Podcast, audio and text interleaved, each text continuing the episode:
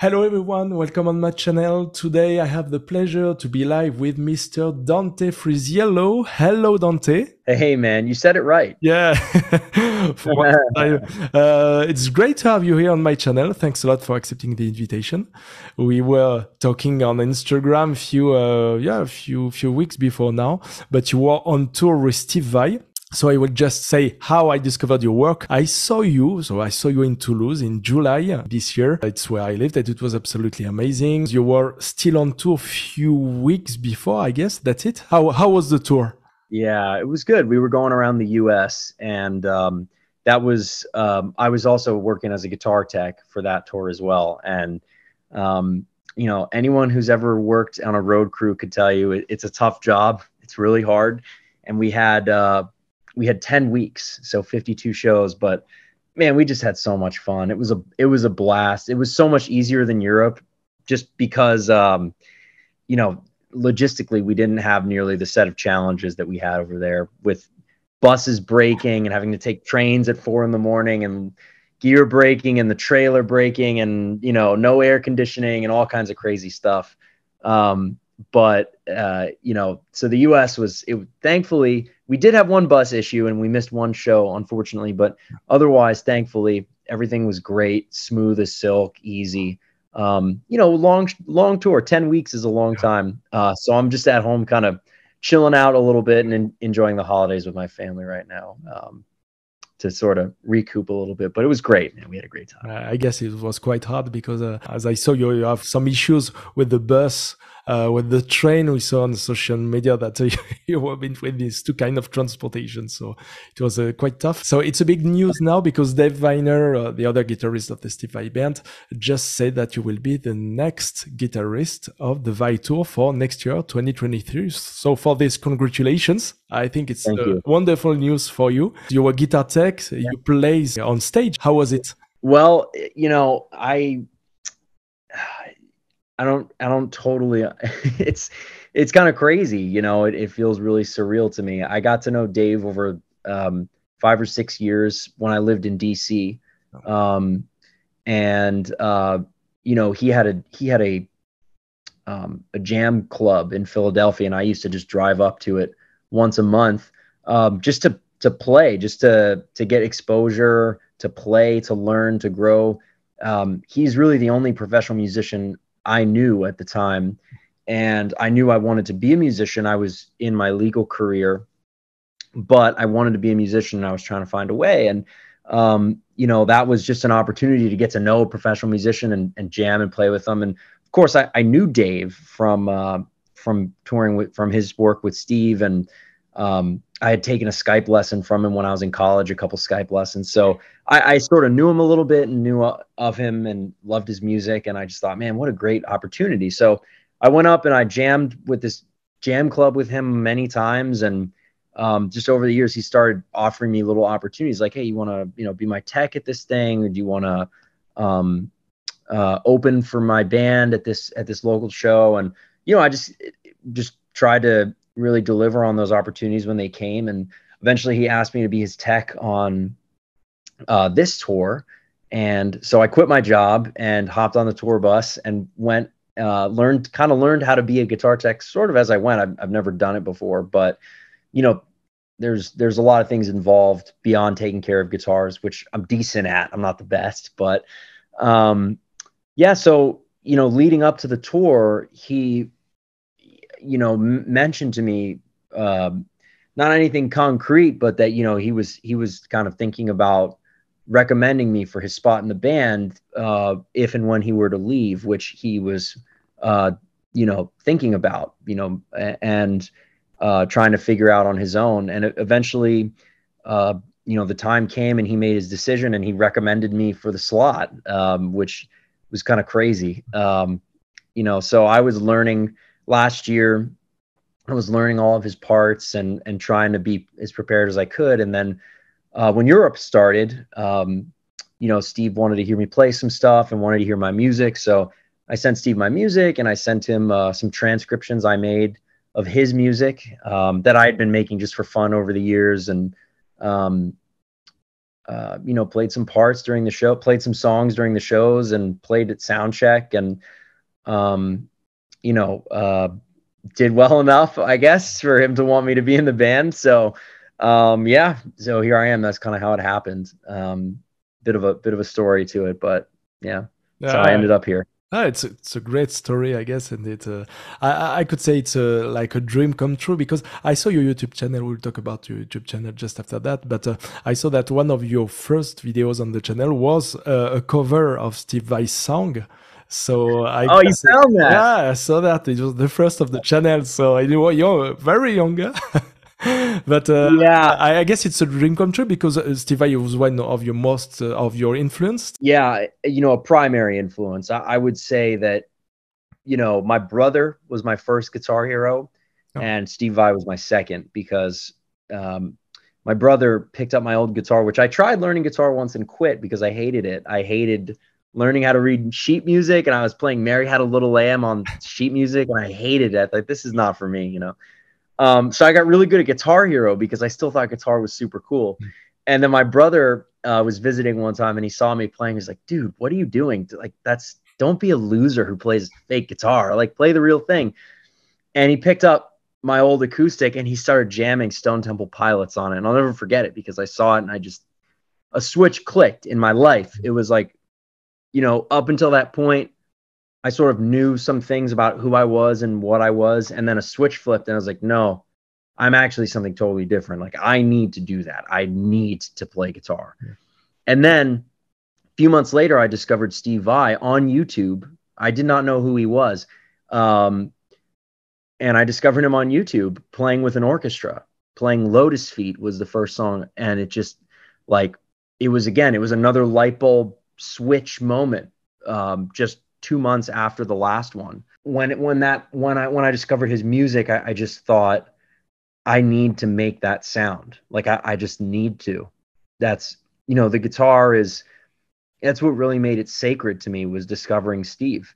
And then there was the windfall of players I discovered after, you know, um, Joe Satriani and Eric Johnson and John Petrucci and all that music.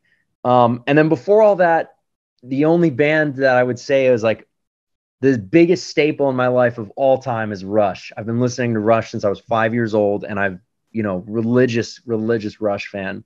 So Alex Lifeson, up until then, was like, that's what I thought the guitar sounded like. Um, big, beautiful, clean crystal chords and epic solos and great melodies and you know riffs and and atmospheres and textures so I, I, think you know really when it comes down to it uh, those are the three guys alex lifeson my brother and steve who were the, the biggest influences on me. And in terms of my sound you know it really comes from alex and steve uh, their influences. Okay. So yeah i mean to be to be working with him and playing with him is um, it's definitely a dream. There's no other way to put it. Um, so i'm super stoked yeah, you you can and you deserved it, I guess. And uh, I'm sure about that you, when you see your, your, videos and you're playing, it's well deserved. You you talked about uh, the, the first contact with the guitar with your with your brother. It was during childhood. Well, I was I was actually about 12, 13. You know, my brother, I dis- I had that experience with him. He he didn't live um, you know, uh, back with my family when I was 12, 13. He he was he lived in Boston. He still does live in Boston. Um, and uh, you know he was visiting and um, that I was yeah 12 13 I was just starting high school. And then the Steve Vai discovery happened like three not even two three months later my first year of high school. Um, so all those things happened really fast. But I'm not one of those people who picked the guitar up at four years old. In fact I have very very vivid memories of being scared of music um, because I really wanted to play and I loved music so much, really all because of Rush. Like that was my favorite band. Um, and I loved music so much, but I was scared of it. And I didn't have any teachers or mentors or people who could show me, like, no, like this is just, you know, these are just notes. Like it's not that hard. It's really not. But I, I was, I was kind of alone in confronting it and I didn't know what or how to. And, you know, I have memories of myself looking at music and at crying because I wanted to understand it, but I, I didn't. Mm. And and I didn't really have any help. And like teachers in school weren't, I didn't have any good music teachers in school. Um, so the whole thing just really scared me. uh, but I really loved it. Hmm. So what happened when I saw my brother playing guitar is that I realized, you know, it doesn't take uh, to be born with a knowledge of music to be able to play. It's just like you just pick the thing up and learn how to play it, just like you learn how to do anything else. Mm-hmm. And that's what he told me. And that's what changed so much for me is that I realized I, you know, I played sports and I thought, oh, I'm an athlete. I can't do music. Those are the music kids. I'm a sport kid. But the funny thing, and because I've been playing sports since I was, you know, four or five years old, but the funny thing that I realized is that it just the time you spend is what's going to dictate your outcome. Hmm. And that's it. There's nothing, you know, sure, some people are born with certain dispositions and things, but I, I really ultimately believe that if it's what you want hmm. and you spend time on it, you'll you'll grow. It's just it has you have to. Um, and that was kind of what my brother showed me without saying it. Um, by picking up my old guitar. Talking about yeah. any help, do you took private lessons with a teacher when growing up, or doing? Yeah, so the you know I took a few lessons with my sister's piano teacher. Those were the ones I hated, and then um, after my brother visited on that trip, I you know I was like I want to learn, and he he suggested going to a guitar store and like finding a teacher at a guitar store, and that you know I lived in this tiny little beach town in Florida. My high school was across the street from the beach, and there was a little guitar shop called Guitar Haven. And man, did I get lucky because in Guitar Haven, there was my first real teacher whose name was Eric Webb. And Eric Webb um, can play like a bat out of hell. This dude could play the friggin' guitar like nobody's business. And he played electric and he played rock and Van Halen and he played country and he shredded country licks and he shredded. I mean, the dude, still to this day, I remember what his fingers looked like playing because he was a phenomenal guitar player. And so I took lessons with him for a few years. Um, but uh, I think what happened while I was in high school, he taught me tons of songs. He taught me minor pentatonic scale. He taught me all kinds of stuff. Um, and this is this is when, you know, I say I didn't have any people growing up. Well, this is when that started to change. My brother discovering Steve Vai's music, then Eric in person. That's when the it started to change because I started putting out to the world that this was it was the right time. You know, it was just the right time. And my neighbor turns out he, my old neighbor who was a lawyer in town and a family friend of ours had like nine guitars and he had a PRS and old vintage Fenders and he I went over to his house and he was the first person who ever taught me how to improvise. And you know, I wasn't particularly naturally gifted, but I was just so excited and I just wanted to play all the time and I would I would wake up on Saturday morning, go work out for 2 hours and then come home because I was training for baseball. Now I'd come home and I'd play guitar all friggin' day long, right. you know, and I and that was that was that was high school for me was baseball and guitar. Um, and and then I, I, you know I had Eric and he was just a, an amazing teacher. But I, I, wanted to learn theory and I wanted to learn how to compose and stuff. And so um, I stopped taking lessons with Eric when I moved away uh, from high school. And then the next person I really encountered was Dave. Hmm. Uh, and we took we took a Skype lesson, like three or four Skype lessons when I was in college.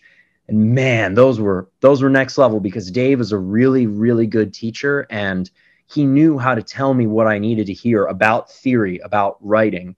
And, and I wouldn't have started writing. I did write a little bit at the time, but he really inspired me to write because of what he told me in those lessons, you know, just like it was about the attitude. It wasn't about I thought you needed gear and a studio and money and I thought you had again it was the same thing. I thought you had to be someone special to make music and that I couldn't be that kind of person. But thankfully technology has completely changed that. Anyone anywhere can make any kind of music um, with computers and this was kind of around the time when that revolution was really starting to happen. You know, all the big EDM DJs were starting to come out and like people were starting to realize what you could do with a computer.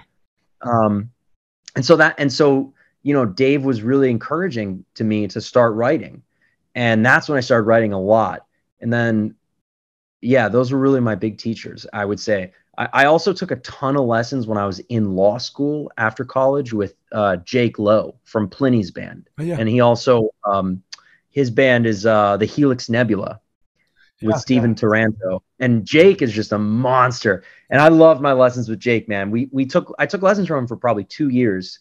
Oh. Um, on and off once every two weeks, once a month, depending on how busy I was. But dude, so many great lessons. And and his what I learned from Jake was, you know, how to do it, how to do the modern progressive computer, all that kind of stuff. Programming drums, really metal, you know, because because he's a real metal guy, and Dave is a a blues guy and a and a, a rock guy. Um, not really an instrumental shred guy, you know, uh, in his own. I mean, certainly, he's made amazing records and had his career with Steve. But you know, if you asked him, I'm I'm sure he would say like he did the instrumental thing, but it's not really something I ever learned from him. What I learned from Dave was attitude. What I learned from Jake was a lot of the details of the process, how to program drums, how to write music, how to use Guitar Pro, how to transcribe. He taught me so much of that stuff. Um, so I really got I and I, I I found all these teachers because I sought them out. You know, I just I sent Jake a message because I followed him on Instagram and I'm like, dude, I see you're teaching. Can I can I have a lesson? And that's how it started. And you know, I've I've taken Skype lessons from so many players like that two or three times. Nick Johnston, Rick Graham, Aaron Marshall, and Horace Bray. So many of these guys that are out there doing it. And I would just hit them up and say, yo, can I take a couple lessons from you? Because I want to learn something from you. And I was just hungry to learn. I still am. I still am. Um, so yeah, those were my teachers over the years. I had plenty of them, but they started kind of later. I didn't really have anyone teaching me music until I was 12. But then yeah. it kind of took off. Thir- Thirteen. And yeah. you still to take lessons now to, to be to refresh your play, your play from other players, or you still want to to, to take lessons to? Uh, well, I would love to. I mean, I haven't I haven't taken a guitar lesson in a while, but I'll tell you what. You sit down in front of uh, Steve Steve Vai sits down in a chair in front of you and says, "Okay, you want to play the song? Well, I'm going to watch." And then you, you proceed to play through a song. Best uh, that's a guitar lesson because then you know he starts showing me little things and intricacies. So, you know, it, over the last year, I've really I really learned a lot from him and from Dave and and from Philip and Jeremy and watching those guys play. I learned so much about how to be a professional and how to do it. And man, those times with Steve, watching him play. Anytime he starts to explain something, I'm like, like hyper focused because there's so much to learn yeah. from a player like that. Like there are great players, and then there are great players that you can learn so much from. Like not every amazing guitar technician you you can. There's something to learn from everybody. But the thing about Steve is that he's so hyper focused on every detail. Yeah, yeah, Right. Like we we had this part in the show where there were three three of us techs came out. Um, myself, Doug, Steve's tech, and Danny G, the monitors tech. And we came out and we did this in the US. We did not do this in Europe, but we play a five-part harmony over um, the melody from this song Steve wrote called Incantation. And when he was teaching all three of us that at sound checks, it was like you know, if you just listen to the melody, you just hear boom, dum, doo, dum, ba, dum, dum, da, dum, boom. You know, you just hear that. It's like, okay.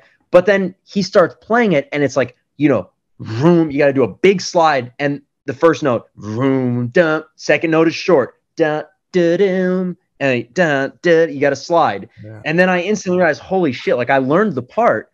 And then there was learning the part and then learning the part Steve's way which ah. has so many tiny inflections that even if you're really listening, you're never gonna you're never gonna play it like perfectly the first time. He's gonna say, "Well, you, there's this tiny little thing," and then oh, and your ears start to open up, and it's so exciting because you know um, you you just I, I just got to learn so much so fast. Like, oh, he's adding this, and and as I was like going to bed in in my bunk during the tour and I would be thinking back on the day about these little things that he showed us. And I just thought, man, I, I, I don't think about any of those little phrasing details in my playing. I should.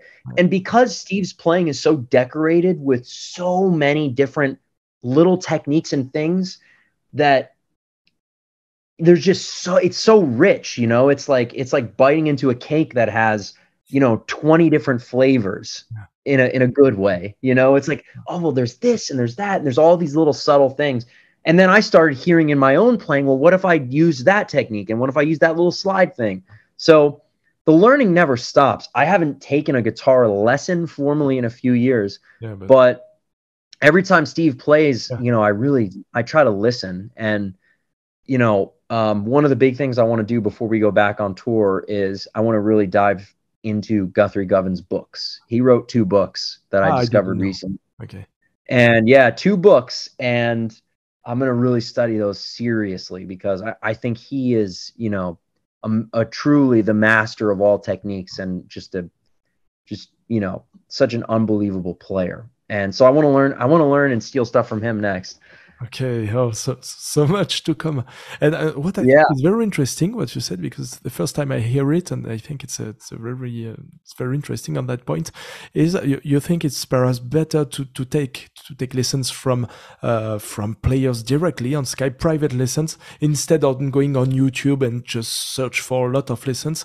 You think it's a more a more interesting approach to do that uh, than uh, using books, paper, YouTube, or and so on. Well, every you know, there's no right or wrong way way. Everything's valid. But I think the thing that I got out of doing that, um, there's two things. Number one, you can seek out players who do exactly the things you want to be able to do, and you can get to know them. So you can ask them questions and you get to know them, and you you build this kind of teacher student relationship. The more lessons you take with them, where it's like you know, not only can they teach you exactly what they do or what you want to learn from them, but even more importantly, and this is something no one talks about is you get to know the person and you get to and you'll hear them say little things and and do little things on the guitar that are going to expand your mind in the way no offense you know a youtube video might be able to do but there's something about the personal one-to-one connection where it's not a performance it's not being recorded there's no production it's just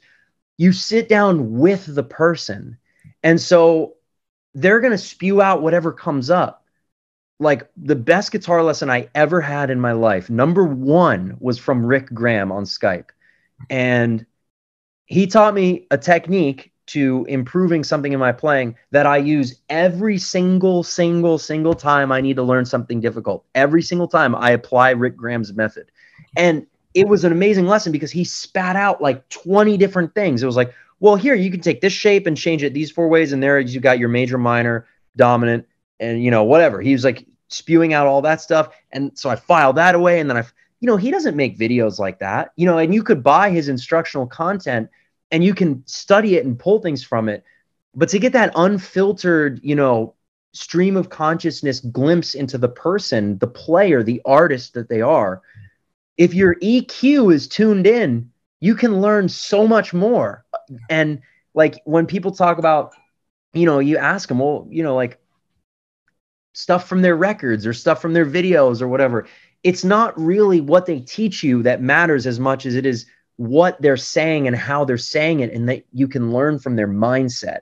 And there just aren't a lot of, i don't know if there are any teachers who do that on youtube maybe tom quayle you know or cracking the code you know those are great those are a couple ones that come to mind that i love to watch on youtube um, but um, it's it's just that interpersonal relationship that has so many intangible things, and you make memories. Like I have so many memories from these guitar lessons. I have memories from jamming with my neighbor, who taught me how to improvise using minor pentatonic. Um, just things he said like about jamming and about feeling music that you're never going to feel that from a YouTube video. There's something organic about sitting down with someone you look up to and hearing them say things naturally to you that is just so different than watching it in a video. You can listen to I'm telling you, listen to listen to Steve, right? Like listen to him talk on YouTube. You could memorize his YouTube talks, but you go do the Evo experience and you see him talk in person. I know because I did the Evo experience, his VIP package when I was a fan back in 2016. Oh yeah. Um, it's different. It's different the way you're impacted from that interaction is in my opinion next level so if you're looking for guitar resources yeah it might be more expensive to take an individual lesson from somebody than to buy their book or to buy whatever but if you can and there's someone who's playing really inspires you there's nothing cooler than getting to spend an hour with them or half an hour picking their brain learning little things and it's memorable and skill is dependent upon memory yeah Think about that. Your skill is all all your skills are is channeling memories of things you learned in the present, right? Like that's the definition to me of a skill. So when you have a really clear memory of a learning experience, you can then applying it. the skill is going to be easier. Hmm. If you're, you know, if you read a book and you take all this information, well, what does that mean? You know, but when someone t- when when someone tells you something that switches a flips a switch for you, you know, you're going to go, wow, that that's something I'll never forget. Does that make sense? Yeah, of course, of course. And you know what? You just convinced me to take uh, lessons with you because uh, yeah, and to relate uh, the skills with the memory, it's uh, it's very interesting. It's it's all linked to memory because you succeed at the center point and you know how to mm. reproduce it. You feel it. It's a question of feel and uh, I think of attitude. This is what you said, talking about Dave about attitude, and this is the the missing part in the video. So you you are talking uh, briefly about your law school. You had a previous job.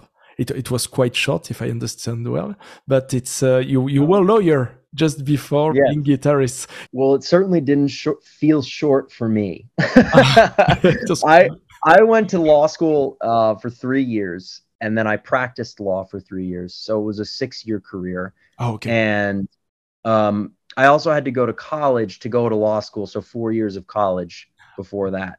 So lots of school, lots of tuition dollars. Um, and, you know, why I did it is probably the most important thing that I can say to anybody. And why I, how and why I got out is not as important as why I did it. And why I did it was for the wrong reason. And this is a mistake that people make all the time in their lives. I made it. Um, Everyone, anyone can make this mistake. I valued the wrong things.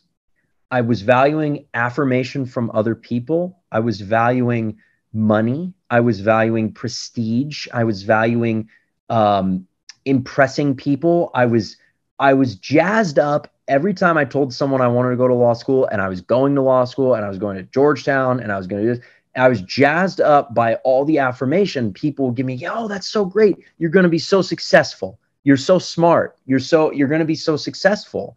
You know, you're going to make so much money. You're going to make a difference in the world. You're going to help people. You know, and and truth be told, all I really ever cared about was music, friends, family, video games, sports, the gym. You know, and when I when I think about like what I feel about the gym versus reading articles about Supreme Court cases, it's a joke. Like when I was 22 years old, all I wanted to do was work out and play guitar and play video games, and that's what I did.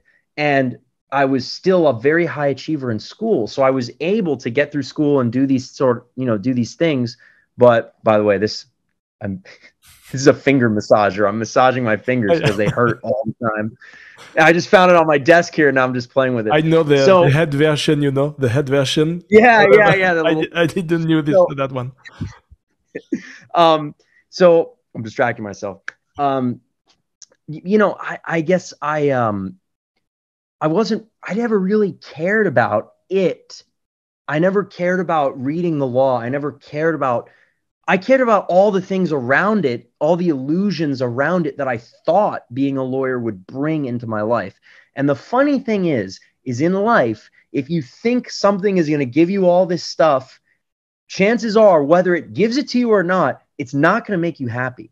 It's just not. What the only thing that actually makes you happy when it comes to this kinds of stuff, career, jobs, decisions in your life, is the thing is things you enjoy.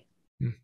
like actually pursuing your enjoyment your your your happiness doing things that you like that you care about investing yourself in them. I was you know i interned for a senator and i was working for this office and doing all these things that i thought were impressive and important but i didn't care about any of them really. I cared about the job i was doing and i always gave a ton of effort because that's me I, w- I was, you know, always wanted to be the best person in the office, the hardest worker, the, the, the, the most impactful person, just because that's who I am. I'm, I'm a high achiever. I hate the phrase overachiever. I'm a high achiever because I aim high and that's, that's just me. That's me. I can't change that about me.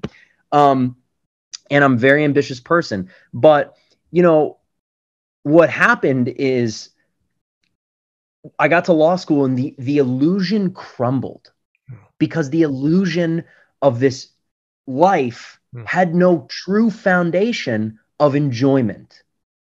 And that is that is what was wrong about me going to law. And that's the interesting thing for me that i want to share about the story because that's what people in the world get wrong all the time. I got it wrong. So many people get it wrong is that they base their life around building all these things but they're missing the foundation of, of, of actual happiness, thinking doing all these things will make me happy. But if you're not happy from the thing you're doing now, Mm. forget the other shit. You, you'll waste your life chasing the other shit. Mm.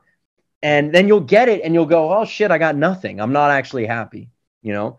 Um, and this is the midlife crisis phenomenon that happens so often that, that that people experience and you hear about and you see in movies and in TV shows and you know midlife crisis. Well you know that's how it happens.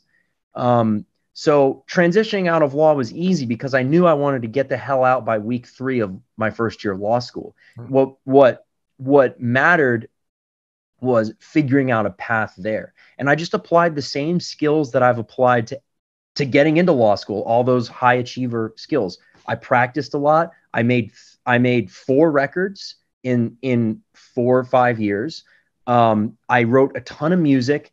I practiced all the time. Getting to know Dave, that was from the same thing of I need a, I need I need people to learn from who are professionals so that I can get better. So I'm going to get in a car and drive 3 hours each way once a month to go jam with him because I want to learn. He's a pro. How do I become a pro? You know? Um, and I just applied that fucking go get it mentality, you know, and I joined bands. I was in three or four bands. I started my own band. You know, I, I just didn't stop. Mm. And there were down periods. Don't get me wrong. Like there were times where I was really depressed as a lawyer, really depressed. I went weeks without playing the guitar. Oh, yeah. There were times in my legal career, my first year of law school, forget it. I played the guitar maybe a dozen times in a year. I was not playing. Okay. Um, Oh. And then when I was a lawyer, I was a lot of times I was barely playing, man. I was barely playing. I, I did write.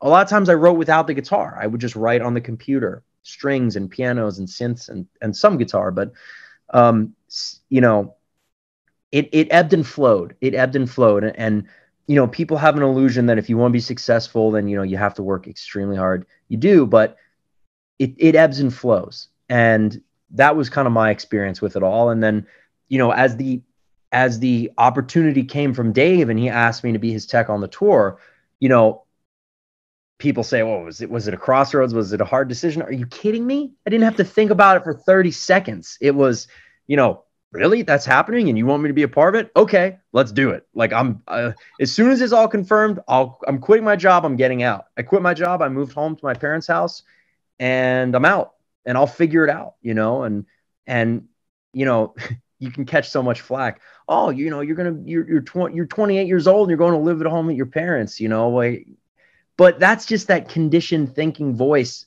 of society, the same voice that steers you wrong in the first place. So screw that, you know? Yeah. Yeah, I think it's a it's a hard decision to make, but uh, I guess you're pretty happy now. It's a wonderful dream, as we said. So I guess you you made Yeah. the, the right choice. Um, well, thank you. yeah. And, and and I mean, I'm I'm happy things worked out great, you know, and they don't always work out great, but regardless, quitting the job was so important for me. You know, I I I, would do it again. I would do it again, and even if this opportunity never came around, um, I would have done it again. It it it was just a matter of time. Um, but you know, the opportunity came around, and and you know, I worked really hard, and there you go. That's the key, I guess. Yeah. Let's talk about now the touring with uh, with Steve and the, the Vai Band. Quick question about your best memory on stage from this uh, month, Oh. if you have one. I guess there is a lot of one, but if you have to pick one specifically. There haven't been a ton because you know, being a tech, a lot of times I would punch in on one song here, punch in on one song there, and and those were of course amazing. But my best my best memory on stage, so in Europe, Mm. we were um, we were uh, we started doing an arrangement of For the Love of God that involved Danny, Danny G, Yeah. to sing opera on the first verse. And you saw that. Yeah. And when, when he did that, Dave went to play the keys and I went to play the sitar. That was kind of how we set it up.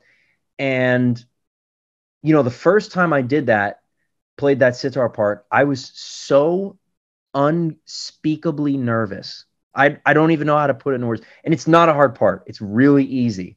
Um, there's a couple stretchy chords and little tricky things, but I had practiced it so many times I could do it with my eyes closed. And I was so uns- indescribably nervous. And there's really two two moments. One was the first time I ever played it, looking over the headstock and seeing Steve with the spotlight on him playing, and just like, oh my god, like I'm I'm in this with him, like I'm playing, this is happening. I mean that that has to be the best because the first time I played on stage with him, you know, it was just this one short part, but you know, I'm just getting I'm getting emotional thinking about it because it, it was such a it was such a triumphant, exciting, surreal moment and a memory that's just, you know, it's it's blazed into my mind. A short number two was doing for the love of God at Hellfest, Oh, where when I looked up over the guitar, there were forty thousand people. That that was that was absurd. That was absurd. That was one of the coolest things ever was seeing seeing that many people and being on the stage i thought holy shit this is this is it was it was hard to take in. And you know at that point we had done it maybe half a dozen times so i was really comfortable performing the part. So i wasn't even looking at the guitar much. I was just looking out at the crowd like oh my god there's so many people out there like this is crazy. I can't believe. Um, so those would be my best. Okay, well, it's, it's But hopefully there are plenty more good ones to come next year. I'm, I'm hoping for that. yeah, I hope so. There is an, another question I want to ask you. Uh, you didn't play, and Steve didn't play Hydra in uh, in France and in Europe too, I guess, only Correct. during the US uh, tour. I wanted to know if you have some memories with the Hydra, uh, just to, to to put it, to restring it, or to plays on it. I don't know if you played on it or not, but uh, Yeah. Well, I've so we didn't bring it to Europe. Uh, Steve was still recovering from his yeah. shoulder surgery, so he wasn't ready. And also traveling with that thing is a Yeah. is a logistical maze that we have not gotten through yet.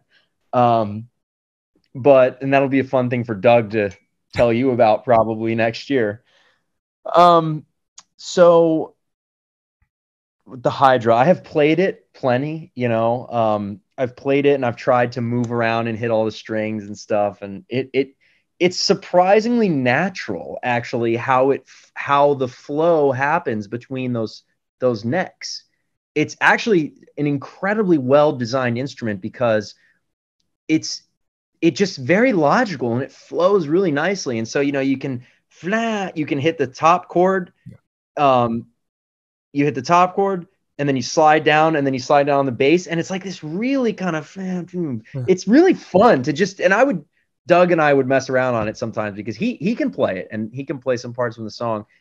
And we would just mess around with like doing one little part and it feels really good. It feels really good to move around on. You know you flick the harp and it's obviously I can't play the thing but to just do like one little hit a chord slide slide harp right? Like that was all I ever tried to do.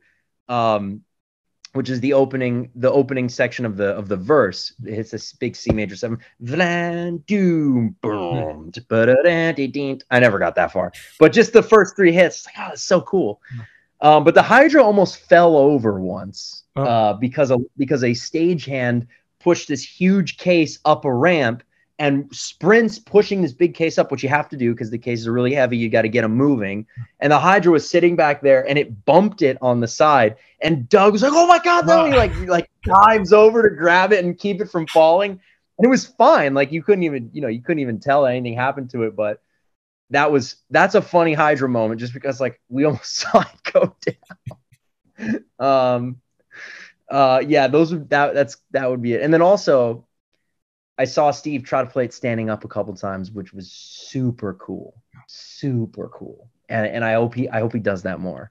Um, it's it's it's really hard, and it's like you got to be able to balance and stuff and. Um, and a lot of people like seeing it on the stand because it's kind of unobstructed. So um, that's kind of you know those are fun Hydra stories. Yeah, it's it's incredible and it's, it's, an unbelievable instrument. I don't know what uh, what is the number of hours Steve plays on this instrument to to have a, a good play. I know he's a genius on that, but uh, it seems very very hard to to play. So a lot. Yeah. I mean, yeah. between between Europe and between the Vai Academy and the U.S. tour, yeah, he had a few weeks and he, I mean, hours and hours each day, uh hours and hours each day. That that's just the only way because it's it's so unbelievably difficult to do that song the way he does it. Yeah. It's it's unbelievable. No no individual movement is that hard, but to make it flow and to do the pick switching that he does to hit the bass with his thumb and to to get all these little subtle intricacies while your other limb, your other arm is doing. I mean, it's it's mind boggling. Yeah. It's mind boggling. So many many hours. Uh, and this leads to my next question would be um, about yeah. how to, to, to prepare before a concert from, from your point of view, uh, the rehearsal, everything, or at home before the tour. How many hours you plays uh, the songs? Uh, what is your the process behind that? Sure. Well, the process I went through learning this set is I transcribed everything, all the rhythm parts to the best of my ears ability, and then I and I learned them. And the process of transcribing and learning them and learning how to play them, just learning how to play them, uh, you know, took a month. It took a month of you know working on it every day um, to really get it. And then once you can kind of play every, it, it took multiple months in total.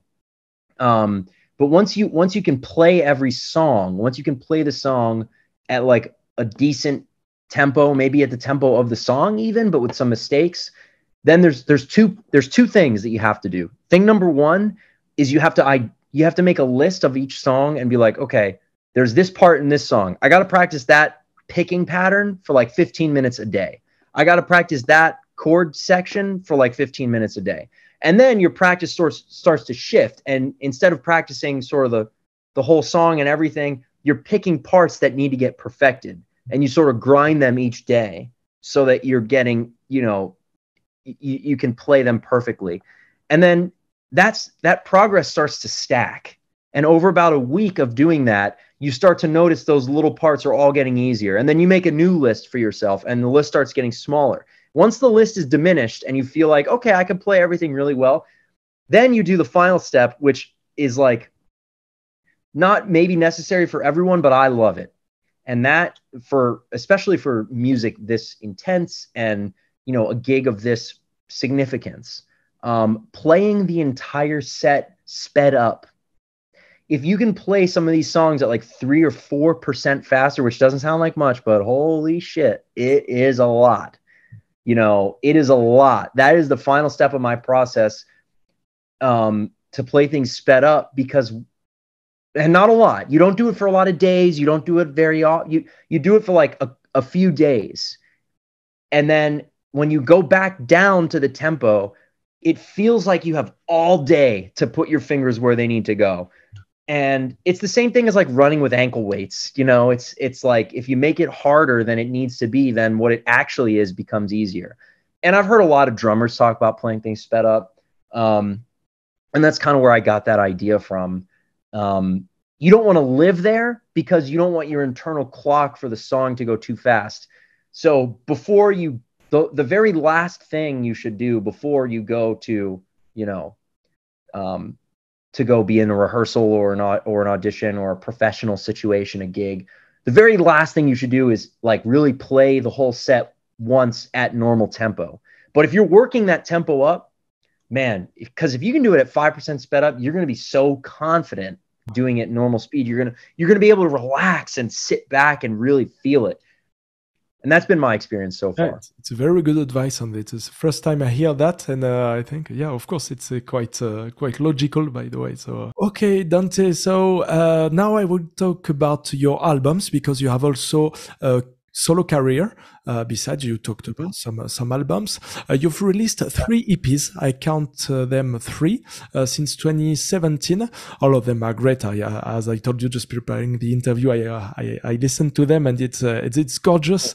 Um, on the last album, which is called Kindred Spirits, uh, you have uh, acoustic and percussive mm-hmm. songs, and it's very relaxing. I wanted to know if that's um, if that's a will of your side to to make a relaxing album. You, I, I saw on your YouTube channel you were talking about meditation and calm application. Mm-hmm. By the way, so I just related uh, these two things, and it it was a will on your side to to to make a relaxing album. Well, you know, it's funny because. Um, there's nothing about those songs that is relaxing to me. To play. To play them.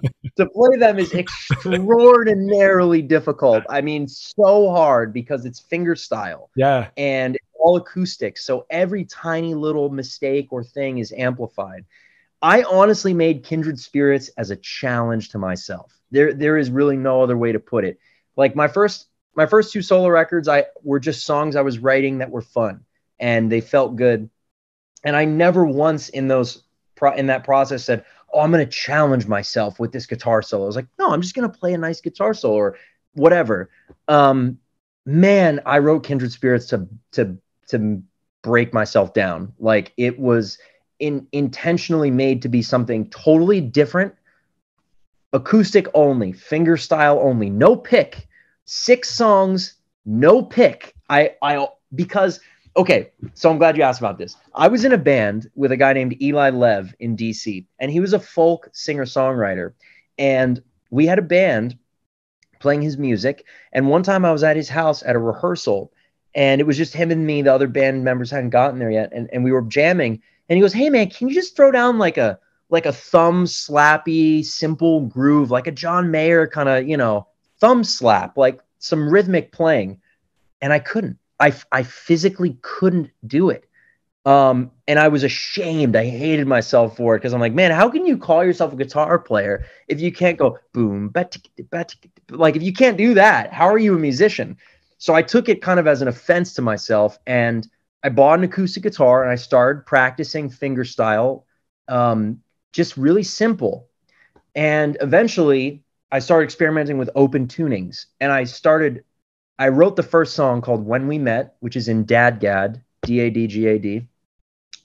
And I wrote it very quickly when I was in the open tuning. And I just, I kind of filed away in my brain. That was a few years ago. I thought, man, I, I, I tuned this guitar to this tuning and the song just kind of materialized in like 10 minutes. Seriously. And I thought, even with all that, booning and getting, there's all this weird, like two handed Andy McKee stuff in this one passage. It's not Andy McKee level. It's Andy McKee inspired. There's a difference. um, but he's one of my favorite musicians, you know, and I love his music. And I wanted to do something similar just to see what would happen. And um, a couple years after that, I was getting really inspired, and I thought I should make an acoustic record. And then it all came out. I bought a new acoustic guitar, and everything came out in a week and a half. I'm serious. Five out of the six songs came out boom, boom, boom, boom. And the whole idea materialized. So that album, there are six tunings. Each song has its own tuning, but the songs are in pairs. Okay. So it's his waves and her waves. They're in pairs. The waves tuning is an open tuning I invented or came up with, whatever. You know, I tuned the guitar to a chord and then I wrote the song in like five minutes because I found the tuning and the tuning just told me what the song was instantly. And then I discovered the spider capo, which is something Dave uses a lot on his acoustic records. And what I did is I started experimenting with using the spider capo on the same tuning to change the key of the tuning. So now it's like, okay, well, this is you know, it's got this major feel. But if you throw the spider capo on these three notes on the third fret and you play that same riff, now it's minor. Now it sounds totally different. And that's when the whole idea materialized like, oh my God, I should write songs in pairs. I should put these songs in pairs. And I basically had the whole record together in a week and a half, except for the final song, Kindred Spirits, which took me a year to finish because I didn't have, I needed an epic ballad to finish. And writing those is hard. And also writing them, it's it's sacred. You have to get a really good idea. And one day it just clicked. I said, wait a minute. I have two songs in this tuning, I have two songs in this tuning, and I have that first song in DADGAD that I wrote two years ago. So I need to go back to DADGAD and put the spider capo on DADGAD because that's the missing piece. And once I realized that, same thing. I wrote I wrote Kindred Spirits in five minutes. Five minutes. I wrote it in five minutes because I put the spider capo on, I played two notes, and I said, Holy shit, the song is right here. And then I just boom, scribble it together. And I like to do these acoustic on piece of paper because I don't record them into the computer. It, it, it becomes a visual disaster, you know, because it's just a long strip of audio.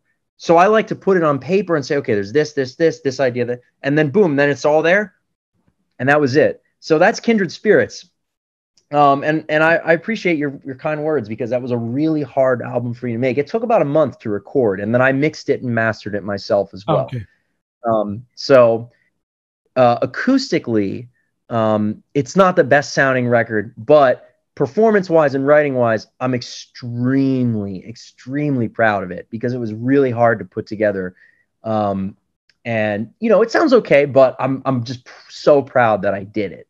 You know, and and that was um, such a fun writing process. And and you know, I want to get back into the acoustic stuff now that I've stepped away from it for a while. Um, so I don't know. We'll see where that goes, but it's on my to-do list for next year. Yeah, talking about that, do you schedule some uh, new plans for yeah. for your solo career or after the well for solo albums? Yeah. Um, I don't have anything formally scheduled as a release. I'm working on an orchestral electric guitar record. Okay, that's going to be my next big solo record. Um, I have I have um, probably four or five pieces of music with full orchestral arrangements written. Um, and I'm trying, I'm going to spend basically all of January on my own music. And that album is going to be the sort of big focus for me. I have no idea when it will come out. I have no idea when it will be finished. Couldn't tell you. And honestly, it's probably going to take a while because of all the touring we have. It's probably not going to come out until 24. Mm um, depending on how it goes, because I really want to do my approach there is I want to do the craziest, most unbelievable, difficult electric guitar parts with an orchestra doing the most wild things imaginable, but all like really beautiful music. But I want this music to be crazy. Like it's got to be it's got to be like whoa but it also has to be beautiful you know? So it's it's a really hard writing project but it's fun. Um and i don't have any intentions of like performing it or anything like that. So the goal is to kind of make it as crazy as possible to become a better guitar player and a better writer. And there's going to be all kinds of stuff a lot of synths um, in the songs i've put together so far synths with orchestra you know so almost like a hybrid thing. It's very influenced by video game music. I'm a huge okay. video game nerd. it's very influenced. okay, yeah. So if you've ever heard Phantasy Star Online, have you ever heard of that game with a PH? Uh, it's possible. It reminds me something. It's it's it's an MMO. It's like World of Warcraft. You know, oh. same kind of game, except for it's it's futuristic and it's got this crazy vibe of like nature and sci-fi blended together. And it's one of my favorite games of all time. All of them. There's multiple games. I, I used to play them as a kid. I there's one I played as an adult a lot last year, the new one. Um, and I just love them. I want to live in that world. So I'm trying to build that world musically. Wow, okay. um, and then acoustic, I do have a single that I wrote last year after I finished Kindred Spirits that's really hard and sort of next level acoustic for me that I would like to record as well um, and probably put that out next year just as a single for fun. Um, but the stuff I'm most excited about next year is my band. Yeah, because I, I will talk uh, about that now. Uh, you have another yeah. project which is called Fly In Formation, which is your, your yes. band. Um, just a quick question about that. Why this name? If you can explain the Fly In Formation, oh. why? It's oh, interesting. Great question. When I was in high school, I won a poetry contest for a poem I wrote. And uh, I went to go read it at this little poetry convention where I got the award from this contest. And it was totally different for me. It, it was something, you know, I never had any plans or intentions of doing. It just materialized. I was in a creative writing class. I wrote the poem, I turned it in, and my teacher was like, This is amazing. I'm putting in for this contest. And I was like, okay. you know, I, I I don't know. I was just writing something for fun. And um I went to go read it, and it was, you know, this little thing, and there were maybe 50 people there, and it was just parents and you know, kids and stuff. And I don't know why I was really nervous. And it was weird for me because I'm very comfortable public speaking. And at the at that age, I had already done a ton of public speaking. I started public speaking when I was 12, 12 years old. I'm ex- extremely comfortable with it. I love doing it. It's one of my favorite things to do actually in the world is public speak. And um, I was so nervous and I, I thought, why am I nervous? And I was in the car with my dad on the way home. And I told him, I said, man, I'm so nervous for reading this. I don't know why. And, and he said, well, listen, you're always going to get the butterflies. Hmm. The secret is to learn how to make them fly in formation. Okay. Oh, it's wonderful. It's a wonderful uh, explanation. Yeah. Oh, yeah. And that stuck, that stuck with me. And when the the four of us guys in the band were talking about the band, um, I had told that story on a podcast that I used to do with one of my friends, and my and one of the guys in the band had listened, and he said, "Dude, the butterfly story, fly in formation. That's what we should call the band." And I'm like, dude, that's it. Like that's because we were playing around with all these different names, and then it just it just hit. Yeah. So. It's a very good story, by the way, and related to your dad. So no, it's uh, yeah, it's, yeah. Talking about this band, you have released Physical Architecture, which is uh, the first album from what I saw. I was mind blown by the rhythmic signatures, who changes a lot. I think it's a common thing in in instrumental metal, but for me, I, am more blues player, so I'm uh, I just aware of all style, but especially yeah. on my favorite one, which is called What Lives On, which is my favorite uh, oh. part. Uh, and the, Thank you. I, all the way to the end. Yeah. no, yeah, yeah, and I love that one specifically, and I wanted to say that uh, I think this is the melody is the center of your songs.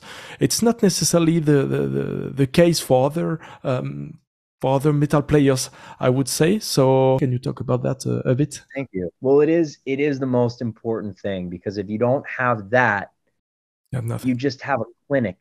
You just have a backing track. You just have a, uh, whatever. The melody is front and center. It is the it is the the main character of the story. And it's what people walk away with in their hearts more than anything else. Um, and the problem with so many progressive metal bands that I hear is that I can't walk away singing anything. And I think people are afraid to repeat themselves. You know, what lives on, the last minute of the song is the same melody over and over. Uh, I you get hit over the head with it's so simple, but by the end of it, you want to start singing it. You want to start screaming it because it just. I hope, as the listener, I certainly do, and I hope the listener does because it's uplifting and it it it just resonates and it it it just melody is everything. Um, but the rhythm is the heart. The rhythm is the the the beat. You know, literally, the rhythm is the the the the blood pumping through the veins. You know, and the movement. And I don't just mean the beat like boom ta. No, I mean the the the literal heartbeat, the movement of the song, the energy that you feel is dictated by the drums. The story that you hear is dictated by the melody. Does that make sense? Yeah. So so for me, when it comes to odd time, when it comes to, and first of all, the drummer, Nathan Sletner, okay, this guy is a god. He is a god. And I'm telling you, this guy is not really discovered yet. And watch out because he can play like no drummer I have ever seen. I'm serious. He plays as if Dave Grohl and Marco Minnemann had a baby. Honestly, It's like he hits the drums like it's like like he's in Kiss or you know, he hits with power and alpha energy, which I love, but he'll start doing fills and you know, start doing this crazy fast shit, you know, and you get glimpses of it on physical architecture. We just recorded a second album oh. that's going to come out next year. Oh, okay. And perfect. Yeah, and we have six new songs. They're in production right now. Um, but all the guitars, bass, drums are all tracked. And we're we're working on the synths because the synths are a huge part of our sound, and we want to make them a bigger part of our sound. So we're working on the synths and the keyboards a lot with Brendan Hassan, who's our keyboard player and sound designer. And um, I'm telling you, his some of the fills and some of the riffs and grooves he does on this album are gonna freak people out because it's like four limb polyrhythms it's multiple polyrhythm fills. It's it's it's it's ridiculous. And all at the same time, he's hitting the drums hard as shit. He's not like a jazz drummer, you know, which is great because those guys have all the chops, you know. But he's like, this is a rock show. This is a rock. This is bah, bah, you know. But he's shredding like a like like not like just so. He's amazing. He is amazing, and he's the perfect drummer. As soon as I, as soon as I met him, he was Virgil Donati's drum tech. My local band, I was opening for Virgil as a local opener one time, and I met him at the merch booth, and he was he was running their merch, you know, and he had a practice pad and he was practicing, and I just looked at his hands, and I and I talked to him, and I could tell instantly, this is a serious badass son of a bitch. And then Virgil has him go up and play a groove while Virgil listens to the sound from the audience. And it wasn't a hard groove. But if Virgil Donati tells you to go take over his drum kit and you go take it over and you play a beautiful, you know, groove perfectly, holy shit. I mean that that is that is serious business. And he did it with such confidence and attitude. And I I I, I on the spot I knew I said, that's my drummer. That is the guy. And I didn't even need to hear him play a lot. It was the whole scenario, it was the whole thing that happened. So in that music, you're hearing really Nathan explode, and you're hearing the rest of us melodically explode. That's really what we're going for. And on the second, the second album is meant to be the first steps of an entirely new direction. So I'll just say that most progressive metal bands aren't actually progressive because they all just sound the same. They all just sound like Dream Theater. They all just sound like we are trying to do something entirely different, entirely different from the last record. And we're going to keep going in a wacky direction because we don't really want to sound like everyone else. We want to sound like physical architects was like, okay, we're going to do this sound and we're going to do it better than anybody. That's our goal. And now it's like, okay, we don't want to do that sound at all. We're going to take what we do guitar, drums, and bass wise, and we're gonna we're gonna dress it up entirely differently with an entirely different goal musically. You know, so that's kind of where we're at. And I'm so excited about this band, and I, I just can't wait to get this new music out there. And you know, it's it's exciting. It's when really exciting. when it will be released? Uh, so in 2023, you know the month or not? not I, I, I wish I knew. You know, it's going to take some time because we're it's probably going to take a few months before we we have the, the mastered music but um hopefully the first single is out by summer that's my goal okay oh. there's probably going to be a, there's going to be a few singles and an album and hopefully hopefully everyone has all the music by like the fall that's okay. kind of realistically my goal um I wish I could give it to you now. I wish it was done today and it was coming out tomorrow. You have no idea. Yeah. Um, but we got a long way to go still with the production. You know, making a record is there's a lot of things that you have to do that don't involve making the music, unfortunately, in order to make a record. And so that's all the stuff we're doing now. Okay, so just to, to follow the, the the next news for, for for this band Fly In Formation, we can follow you on. I guess you have a Facebook, Instagram, uh, Yeah, or yeah. even a website, perhaps, for, to. Uh, Yeah, the band the band has all the socials, and I have all my own socials as well. And it's you know my socials are just my name. The Okay. band is just the band name, so it should be easy to find. so I will put all the Um, links in the description and in the video. Yeah. Thanks, man. Yeah, our website is flyinformationmusic.com. okay. And that's that's a good conduit to find, you know, all the music and videos. and Yeah, stuff. that's perfect. Fine. Let's talk now about composition process if you want. Um, Sure. So I saw on your YouTube channel, as I, I told you in off, you have started on your YouTube channel Dante's Way, which is a series of video. You explain how to to produce and to compose music, uh, Mhm. especially on computer. You said you, you were a lot writing on Guitar Pro, uh, on Logic. You, you, you show us how to how to compose, how to produce music. It's very interesting, and it's about attitude again. Uh, to follow what you you said with uh, with Dave, I want to know a general question about what is the way you compose music. Uh, does it started with a with a common riff? You put the synth first, uh, the drums first. How does it work for you? There's no rule. Or- And the way it works for me now, as you know, I would say I started seriously writing music in 2016, 20, 2017 with that that first EP I made. Um, and in those five years, what I've learned is that at this point, there is. I used to have all these rules, and I used to think like that. I used to say, okay, well, guitar first, then drums, then the, or what if I wrote this way, or I'll do it this way. The way it works now is stream of consciousness, flow of ideas. Uh, all I need to write a song is I need a seed. I need a little riff on the guitar. I need a chord, one chord yeah, sometimes. Sometimes it's three chords, sometimes it's one chord, sometimes it's a little melody. Sometimes I sit down at the piano and I play. Sometimes I'm I, I shit. I mean, I wrote pieces of music on our European tour on my laptop, Yeah. um, piano sketches Okay. using the using the phone keyboard. I mean, the, the laptop uh, piano to get the first couple chords, and then I just drew the MIDI because I allowed myself to get into a state of flow, and and that's where I work now. The way I work now is idea generation, and then sit down with the idea, and when I when I wherever the idea starts, to develop I kind of like to let it follow. If it starts on guitar, a lot of times it makes sense to go. in.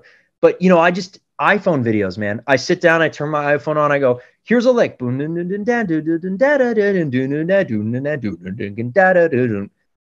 and then I'll just look at the phone and be like, that's it, dude. Turn it off, add it to my favorites. And then I'll bring that and sit down at the computer.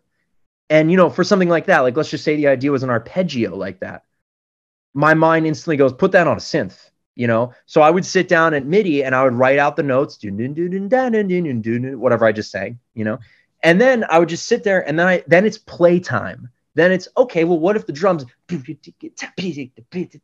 and then I program that. And then, oh well, what if the bass is you know? And so then I'll grab a bass or program it and just start scratching shit together. And it goes every time it goes differently. There's no set of rules. There's no it has to be this way it's just it's a playground in here and i just let it go i just let my inner child go and make all the decisions and i don't overthink because i spent plenty of time thinking and analyzing well what if i use this scale and this chord and fuck that dude i don't think sorry pardon my french or not french but you know i don't i don't think about any of that stuff and i encourage people not to because analysis paralysis is a very real thing you don't need to know what scale you're playing to write a great melody.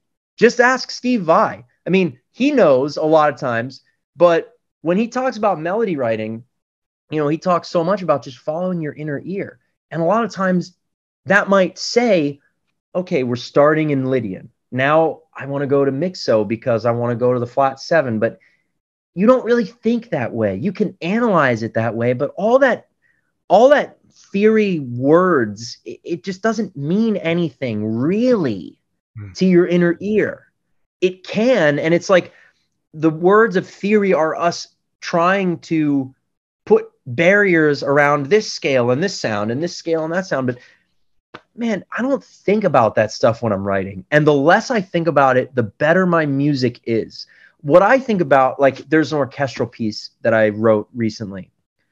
And when I wrote the first chord on piano, I thought, I need to write the saddest, most intense, brutal, end of the world harmony.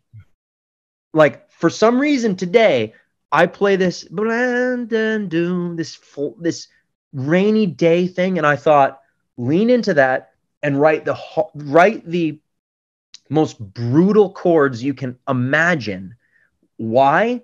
Because that's what my gut told me that idea could do. And I sat on my computer for three days.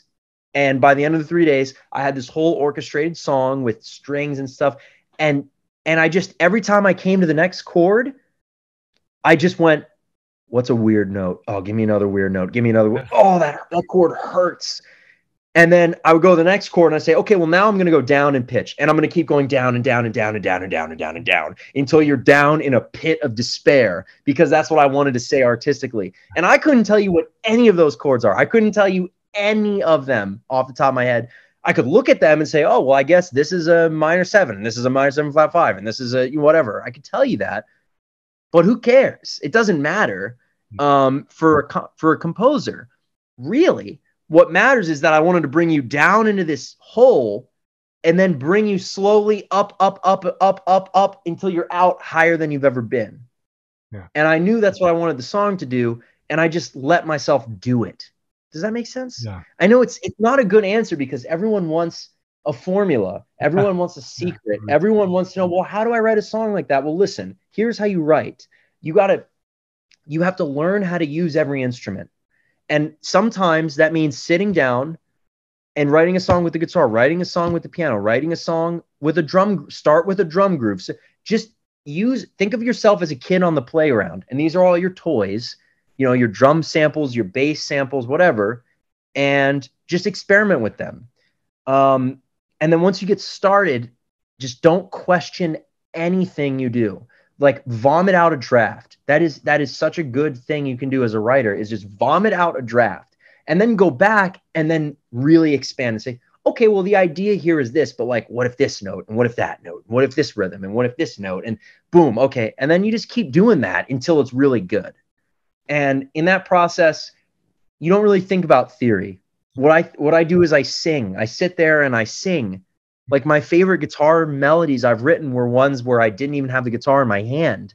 I mm-hmm. heard the song and I started singing, you know, and then I just wrote the thing out in MIDI and learned it on the guitar later. Okay. Sometimes, yeah, sometimes I'll sit here with a track and if I know I want to do a melody over something, I'll just start singing and I'll just start singing and writing the notes in MIDI as I sing and then I'm clicking and okay, that's not it. Da da da and then I'll click a click and just click around, and then you know, 30 minutes later, there's 16 measures of a great melody, and now it's singable. If you can sing it, it's going to be melody. If you can't sing it, then why you bother? You know. Um, so yeah, hope that helps somebody. Yeah, yeah, a lot, uh, a lot. And what I think interesting too is that you you you talked about um, a poetry uh, previously. So I think you you you love writing music or words. It's it's interesting because it's a it's a common thing uh, in the interview. You, you, love writing things. This is a mm. this is very interesting. So well, well my my mom is an author. Oh, okay. and my my sister is an author. Oh, okay. so it runs in the yeah. family, I guess. Yeah, yeah, yeah, yeah. You have a lot of musician too. You you talked about your your brother too. So yeah, yeah creative family, I can say, I guess. Oh, okay, yeah. it helps a lot, I guess. Last part of the interview, Dante, if you want, is to talk about guitar technique for young guitar players or amateur guitarists uh, like me, for example. Um, it's a common question I ask to everyone is what is your daily practice routine if you have one? Mm. Do you have something to warm up before a show, before a practice session at home or something like that? Yeah. Um, well, warm up, it doesn't really matter what I play what matters is the length of time. I don't feel comfortable to play 100% until I've had the guitar in my hand for 45 minutes. Oh, okay. okay. Yeah, it takes 45 minutes of playing for me to feel like, okay, if I play right now, I'll be able to execute all the ideas I want to. mm. as close as close to perfect as I can. Nothing's ever going to be perfect, but my muscles need 45 minutes, and that involves stretching. That, but it's it's there's no I have no set warm up routine. I stretch. I do. I'll do the chromatic scale. I'll do the chromatic scale, keeping my pinky held down to keep my pinky close and then I'll just hammer on and pull off, you know, and then I'll stop for a second and stretch, stretch, relax. I have to stretch my right shoulder a lot. It gets tight when I play standing up sometimes, um, and just warm up. Just just play anything, play anything, and it's actually a fun thing for me to, you know, like be creative and just play whatever comes out and just kind of vomit out some things and try new things. You know, I can always go and grab the things that I know I have to do or grab the things. There have been so many times before shows where, you know, um, it's really nice to play certain parts of a show that are really difficult. Like I was in this funk band and we had this, there was this one diminished lick in this song that was like, um, it was like this really hard thing. Um, and I used to just play that for like 20 minutes before the show because I would just want to nail it, you know. Um, so it all depends. Like, you know, um, before I haven't played a full Steve Vai show yet, um, and I think the my warm up routine for that before that is going to consist of sort of just mentally going through each song for like no more than 10 minutes and just picking out one hard part. Like Avalancha has this really hard 16th note picking part, and you have to slide. So I'd play that a few times. You know, I'll play a couple of weird chords from like Little Pretty. You know, I'll probably play like, um, you know, a couple things from whatever my solo ends up being. I'll probably play a couple licks from Taurus Bulba that are really hard and fast. And, you know, just to sort of keep my mind acquainted with, okay, this is how I play that lick. This is how I play that lick but really, all that matters is 45 minutes of playing. Okay. That's really my only rule about warming up is that it's got to be 45 minutes. Um, and then um, in terms of technique, advice, record yourself. Hmm. Record yourself, listen back, and work on your vibrato and intonation. Because the difference between a professional and a not professional, to me, is not if you can play jazz. It's not if you can play fusion. It's not if you can play prog. It's not if you can play an eight string. None of that shit matters. What makes you professional is if you have good vibrato and good intonation. Because if you can do those things, any other song, any other piece of music, whatever, can be learned, can be practiced, can be rehearsed and learned. You don't have to be the best improviser. You don't have to be the best anything. You, but you have to have good vibrato and you have to be in tune and you have to have great intonation and you have to be able to bend properly, vibrate, vibrato properly. All the other stuff is extra, but those are the core things. If you can't do that, you don't have it. But if you can do that, you can do anything. You can do any gig, you know, um, really, just with the amount of rehearsing, you know. I, there are some gigs I would be way more confident in with way less rehearsal time because I'm more of a rock player. If I was going to go to a rock cover gig, yeah, easy. I could I could learn the whole set in a night. If I had to play a jazz gig, if someone was like, "Hey, why don't you come play with my jazz band for a night?" I'd be like, "I don't really play jazz, but what are the songs? Let me listen to them. Let me study the charts. Let me practice improvising over them." That I would have to rehearse a lot for because it's not in my wheelhouse. Hmm. Um, but I would love the challenge, so I would do it. But you know, technique wise, if you got vibrato and intonation, everything else can be prepared and learned and done correctly. Um, but if you can't be in tune and you can't vibrato a note smoothly and elegantly and pleasantly, I don't care. You don't have it. But if you got that, if you got that shit, everything else is up to you. Everything else is totally up to you. But it's but you have to have that. You have to be really in tune and you have to have good vibrato. Really. I guess unless you're Andy McKee because he doesn't really vibrato a lot. so there you go. There's my own rule. Uh, but for me, for an electric guitar player, that's what I would think of. Okay. Okay, fine. Um, last question, which is uh, dedicated sure. to a lot of amateur guitarists here. Uh, when you have, you know, we all pass by a demotivational plateau, you know, this, uh, when you're practicing guitar, you learn your intermediate player, if that makes sense. I don't know, but and you want to, to to overcome this this famous plateau. You want to learn more but you don't know what to learn. You don't know how to challenge yourself. What is the the best advice you can give us for for this part for example? Um, pick a piece of music that you're a little scared of that's a little bit beyond your reach and learn it by ear. Transcribe it learn it and keep doing that. That's it. And you don't have to make it formal sheet music. You want to know how i transcribe because it's the fastest way, is I listen to the song and I write out the notes in MIDI as I listen. Okay. Because it's visual, it's fast, it's easy. I can do it, and then you can you can make things repeat a mi- million times. You can slow them down. Get that transcription. You're training your ear. You're learning a new sound. You're learning something new. Then pick up your guitar and you know look at the MIDI and pick, find the notes and learn how to play it, and just do that. Do that. And and and then write your own stuff.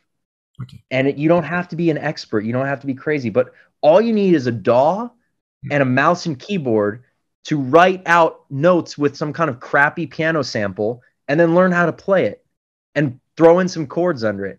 You know it, it doesn't have to be anything crazy. It doesn't have to be an album. It doesn't have to be a production. Just use the think of them as your sketchbook. And you know, your guitar is like your tool that you're going to learn it on.